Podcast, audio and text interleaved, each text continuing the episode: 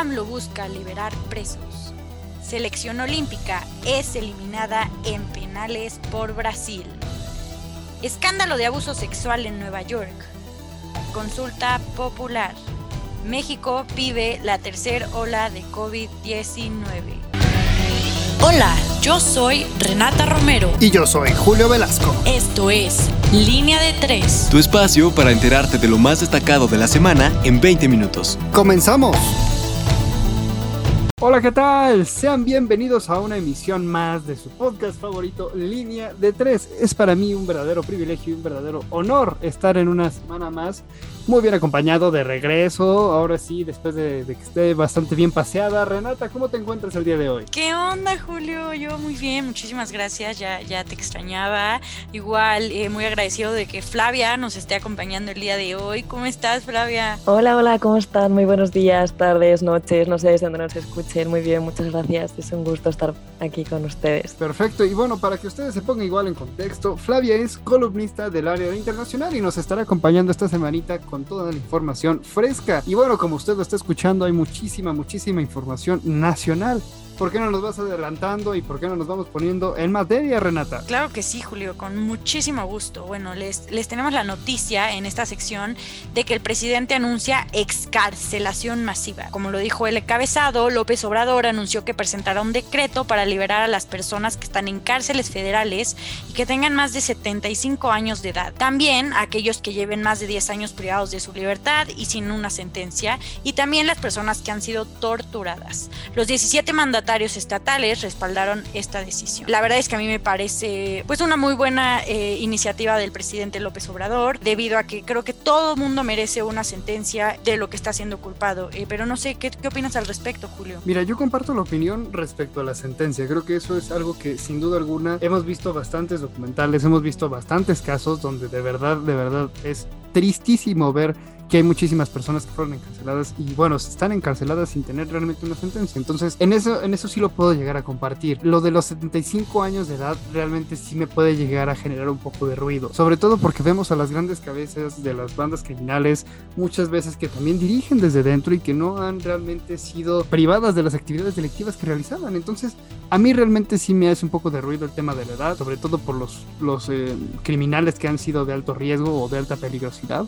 Sin embargo, creo que vamos a ver si realmente le funciona porque hemos visto que hay muchísimas cárceles que están saturadas. La verdad es un tema muy complicado, incluso creo que pues ya, ya, ya viene previsto en la ley, ya viene previsto eh, pues sí, en, las leyes en materia penal, pero que, el presidente haya tomado la iniciativa y haya puesto esto pues eh, en charola de plata, pues me parece muy, muy interesante y pues tendremos que seguir esta noticia para ver, para ver cómo va evolucionando. Pero bueno, por otro lado les tengo la noticia eh, acerca de los resultados de la consulta popular. El INE informó que la consulta popular de este primero de agosto eh, participaron un poco más de 6 millones y medio de ciudadanos, los cuales representan el 7.11% del electorado. La verdad es que suena poco porque pues estamos muy lejos del 40% de la participación que se requería para que esta consulta fuera vinculante. El presidente López Obrador aseguró que la consulta fue todo un éxito e insistió en que la democracia es el mejor método para resolver conflictos y a pesar de que muy poca gente saliera a votar, no descartó la posibilidad de abrir juicios pues para castigar estas decisiones políticas del pasado, a pesar de que no se haya llegado al 40% eh, pues necesario, ¿no? El presidente dijo que el INE no tuvo el entusiasmo, y lo digo un poco entre comillas, el entusiasmo necesario para promocionar esta consulta, y esto ocasionó que muchas personas ni siquiera se enteraran de esta convocatoria. Probablemente el presidente en la mañanera culpó al órgano electoral de pues de esta escasa participación. Eh, a mí me llama mucho la atención este tema, siento que sí hubo una gran desinformación acerca del objetivo y la finalidad de la consulta popular. Creo que muchos realmente creían que era enjuiciar a expresidentes, cuando pues a ver, no se trata de eso.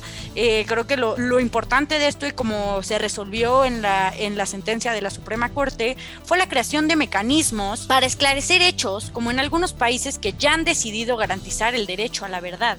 Esto es lo que se buscaba principalmente, eh, parar la impunidad, parar la corrupción, parar todo esto y, sí me hierve un poco eh, que esto se haya, no sé, se haya perdido el objetivo, muy probable también por muchos medios que, desinformaron y que la gente en realidad creía que pues, era una farsa. Pues mira, Renata, yo más bien creo que las consecuencias de lo que estás diciendo de la desinformación y eso fue justamente parte de las jiribillas políticas que realmente está haciendo esta cuarta transformación. Yo no dudo que tenga una finalidad detrás de todo esto, sin embargo la forma en la que ellos lo están vendiendo, pues es una manera política y sucia realmente desde mi punto de vista, de querer, es como, es como si me preguntaras, ¿quieres que se cumpla la ley? Pues claro que quiero que se cumpla la ley, si no, ¿cuál es el objetivo de que esté ahí?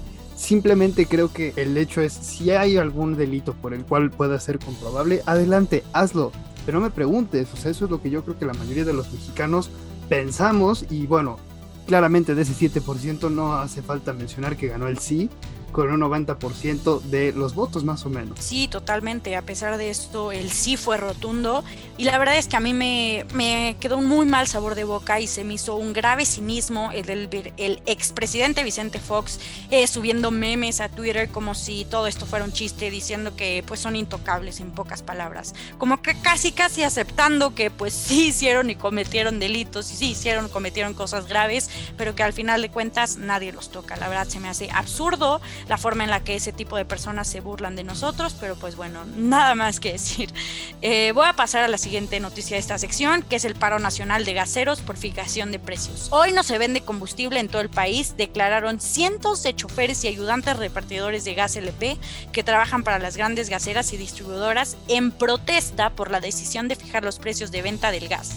Este paro de actividades podría afectar a más de 27 millones de viviendas que usan este combustible en múltiples actividades entonces, chavos, chavas, aguas, guarden, resguarden y no utilicen tanto gas eh, en esta semana hasta que se resuelvan los asuntos eh, entre los gaseros y el gobierno. Pero bueno, eh, ¿qué te parece si Flavia nos vamos a, la sección de internacional, que seguro también anda muy candente estos días? Claro que sí, con muchísimo gusto. Empezamos. El líder de un grupo de bielorrusos en el exilio aparece ahorcado en un parque de Ucrania. El activista que este martes ha aparecido ahorcado, Shishbov, ayudaba a través de su organización a otros disidentes de su país a encontrar alojamiento, trabajo y asesoramiento legal. Él dirigía la organización Casa Bielorrusia en Ucrania, cuya sede se encuentra en Kiev, la capital de Ucrania, uno de los tres países que, como saben, junto con Polonia y Lituania, se han convertido en los principales refugios para los bielorrusos que huyen de la persecución desatada por el régimen de Lukashenko, el presidente del país. Esto recuerda el sistema de alta represión y evidencia el estado de guerra blanda que vive en Bielorrusia. De hecho, queridas y queridos oyentes, me gustaría compartirles más bien que, que, que este tema es un desafío enorme y esto lo evidenciamos todavía más con otras noticias que han ocurrido a lo largo de esta semana, como la expulsión de una atleta olímpica bielorrusia por criticar en redes sociales a la delegación olímpica en Tokio. Es más, hace apenas unas horas ha ido a refugiarse a Viena después de concederle un visado humanitario. Pero bueno, permítanme compartirles otras noticias igual de interesantes. Histórica ola de calor en el sureste de Europa. Turquía, Grecia e Italia se enfrentan a las consecuencias del cambio climático en su máxima expresión con un aumento exponencial de los incendios forestales. En Turquía, donde al menos han muerto 8 personas, el fuego es incesable desde hace más de una semana. En Grecia ya se alcanzan más de 45 grados de temperatura y la peor parte la vive Sicilia, isla del Mediterráneo, como bien saben, en la que ahora hay más de 160 incendios declarados en las últimas 48 horas. Por último, escandalosa acusación por abuso sexual al gobernador de Nueva York. El gobernador de Nueva York, Andrew Cuomo, acusó sexualmente a varias mujeres, tal y como indica el informe de la Procuradora General después de más de cinco meses que ha durado esta investigación. Asimismo, se confirma que Cuomo incentivaba un ambiente de trabajo hostil y que estaba plagado de miedo e intimidación. En fin, yo creo que va a ser muy interesante ver cómo termina todo este escándalo, pero Julio, ¿qué, me podrías compartir tú al respecto de esta última noticia? A mí realmente lo que me, da gusto es saber que el partido ha puesto un estate quieto, le ha puesto la mano firme y realmente el partido en general le ha dicho que, que, le ha dado la espalda completamente y es lo correcto o es lo justo. O sea, no puedes proteger a, un candidato, en este caso, perdón, a un gobernador, con una comprobación de acoso sexual. Esto creo que es, habla bastante bien de los valores del partido. Vemos, por ejemplo, en contraste, cuando Donald Trump lo hizo, pues el partido los iba apoyando, ¿no? Entonces, al final de cuentas, creo que se equivocó de partido para hacer este tipo de delitos. Y bueno, qué bueno que el partido le está poniendo un alto. Y bueno, si les parece, ¿por qué no nos vamos entrando ahora sí de lleno a la sección de deportes? Que también viene un poco cargada. Permítanme empezar con la Fórmula 1, ¿no? Porque esta sí fue la última y nos vamos en este fin de semana se corrió el Gran Premio de Hungría el último antes del receso de verano de la Fórmula 1. Al inicio de la carrera se dio bastante drama, pues dos choques en la curva 1 ocasionados por Valtteri Bottas y Lance Stroll dejarían fuera de la competencia Norris, Checo y algunos otros, y esto con daños de la monoplaza de Verstappen. El podo resultó con Octon al frente, la primera victoria de su carrera. Y además descalificaban a Sebastian Vettel en las pruebas post carrera. A todos los pilotos se les pide un litro de combustible para revisar que no se corra con alguna sustancia no permitida. Tristemente, el monoplaza de Vettel solo pudo proporcionar .3 litros y fue descalificado del Gran Premio de Hungría, a pesar de ya haber terminado. En la W Series, Jamie Chadwick defiende el título en la fecha 4 de la W Series. La actual campeona se coronó campeona en Hungría tras vencer a Alice Powell. Ahora, en la justa futbolística, la justa olímpica de fútbol estaba por acabar. Sin embargo, México perdió ante Brasil en penales 4 a 1, mientras que España le ganaba 1-0 al anfitrión Japón. Eso quiere decir que la final va a ser España contra Brasil. Menudo partidazo que se viene. Y hablando de la selección, también la selección mayor perdió la final de la Copa Oro ante Estados Unidos el domingo pasado. Fue algo sumamente trágico porque en tiempos extras se le fue la victoria de las manos. Ahora, hablando de la NFL, Carson West será sometido a una cirugía que lo dejará fuera por 12 semanas. No todos los días son soleados en Indianapolis, pues el nuevo mariscal del equipo se lesionó el pie izquierdo y tendrá que ir a cirugía, por lo que podría perderse el resto de los entrenamientos y lo más seguro es que varios partidos iniciales. Además, Nick Chubb asegura su futuro en Cleveland. Los Cleveland Browns no dejaron escapar a uno de sus mejores corredores y firman una extensión de este jugador por 3 años y 20 millones de dólares más bonos. En la Major League Baseball, Juan Soto y Manny Manchado en el equipo del mes. Durante julio tuvimos un receso de mitad de temporada, sin embargo estos dos dominicanos lograron destacarse del resto y ser los únicos dominicanos del equipo. Además, los Dodgers no perdieron el tiempo y firmaron a los dos jugadores de los Nationals, Max y Trea Turner. Y además esta semana el equipo de San Francisco consiguió firmar a Chris Bryant, que tiene un porcentaje de bateo de .267 y viene de los Chicago Cubs. Ahora en la Liga Mexicana llega al final de la recta y varios equipos ya están calificados de la División Sur. Están los Diablos, los Olmecas, los Leones, las Águilas y los Tigres. En el mejor de los casos, los Pericos de Puebla serían los últimos en clasificar y se enfrentarían a los Diablos de México. De la División Norte tenemos a los Mariachis, los Toros, los Acereros y los Jalaperos que ya son los calificados. Y en la NBA, lo interesante de esta semana se viene porque Stephen Curry firma una extensión después de quedarse en el camino a la final. Y esto es, escuchen muy bien, por 215 millones de dólares. Con esta renovación, Curry se convierte en el primer jugador de la NBA en firmar dos contratos con un valor superior a los 200 millones de dólares. Esto lo hizo por cuatro años. Y por último, en la justa olímpica, México consigue otro bronce. Y en la final de la alterofilia femenil, Aremi Fuentes Zavala consiguió la cuarta presea en el levantamiento de presas para México. Consiguió un total de 245 puntos después de levantar más de 130 kilos. Rommel Pacheco se despide de Tokio, el clavadista se despide del olimpismo en Tokio 2020, consiguiendo un quinto lugar en la final del trampolín de 3 metros. Todo indica que se va a dedicar a su carrera política en México. Además, Emma McKeown, imparable, la natación ha sido dominada en su mayoría por Estados Unidos. Sin embargo, este año la australiana Emma se convirtió en la mujer más galardonada en natación en este año, consiguiendo 7 medallas, una en cada evento en el que participó, 4 de oro y 3 de bronce, además de romper 3 récords olímpicos y mundiales. Y ahora sí, vámonos por favor a la sección de sociedad y cultura, Renata. Claro que sí, Julio. La verdad es que pues normalmente esta, esta sección es un poco más positiva, pero el día de hoy eh, lamentablemente no. En principio les traigo la noticia de que México vive la tercera ola de COVID-19. Esta tercera ola sigue en ascenso en el país luego que la Secretaría de Salud Federal documentó 657 fallecimientos más, el mayor número para un solo día desde abril, para un total de 241.936 muertes desde el inicio de la pandemia. Además, el país llegó a registrar alrededor de casi 19.000 casos nuevos en un día, según el reporte técnico que se actualiza cada 24 horas. Entonces, vale la pena seguir recordándole que se ponga su cubrebocas, se ponga su gelecito y no salga sin esas dos cosas de casa. Y pues es un gran logro que estemos ya empezando a vacunar a, los jóvenes. Creo que esto es muy positivo. Ahí escuchaba en, en, redes sociales y en otros medios que creo que se empezaba a acabar la vacuna Sputnik porque todos se la peleaban y de otros estados venían a vacunarse acá. Pero a ver, muchos criticaron eso, pero yo lo que veo bueno es que pues la gente se esté vacunando y tenga el interés de vacunarse. Que, qué mejor que eso. Pero bueno, por otro lado les tengo la noticia de que volvió a ser un fin de semana de terror en las aguas del Mediterráneo Central porque cerca de 700 migrantes fueron rescatados tras varios naufragios.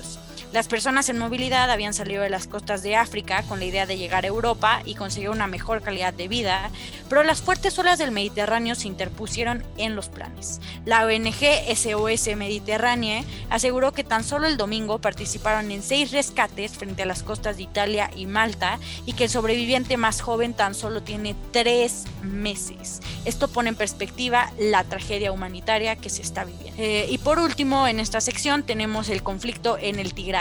El conflicto en la región etiopía del, del Tigray cobró un dramatismo mucho mayor cuando aparecieron decenas de cuerpos flotando en el río Tequese, que divide Etiopía con Sudán. Un funcionario sudanés confirmó eh, que desde el lunes por la mañana aparecieron, aparecieron cerca de 50 cadáveres en el río, muchos de ellos con heridas de bala en la cabeza o con las manos atadas. Aunque no hay versiones oficiales de qué pudo haber ocurrido, los testigos temen que los cuerpos sean de civiles que trataron de huir del conflicto étnico que vive esa región de Etiopía desde hace nueve meses. Claro, la verdad es que sobre todo las dos últimas noticias me conmueven profundamente, Renata, en el caso del Mediterráneo, porque antes lo estuve viendo y hay ya casi mil migrantes que han muerto en el Mediterráneo en lo que va de 2021, sobre todo que provienen de Marruecos, Bangladesh, Egipto, Etiopía, ya saben.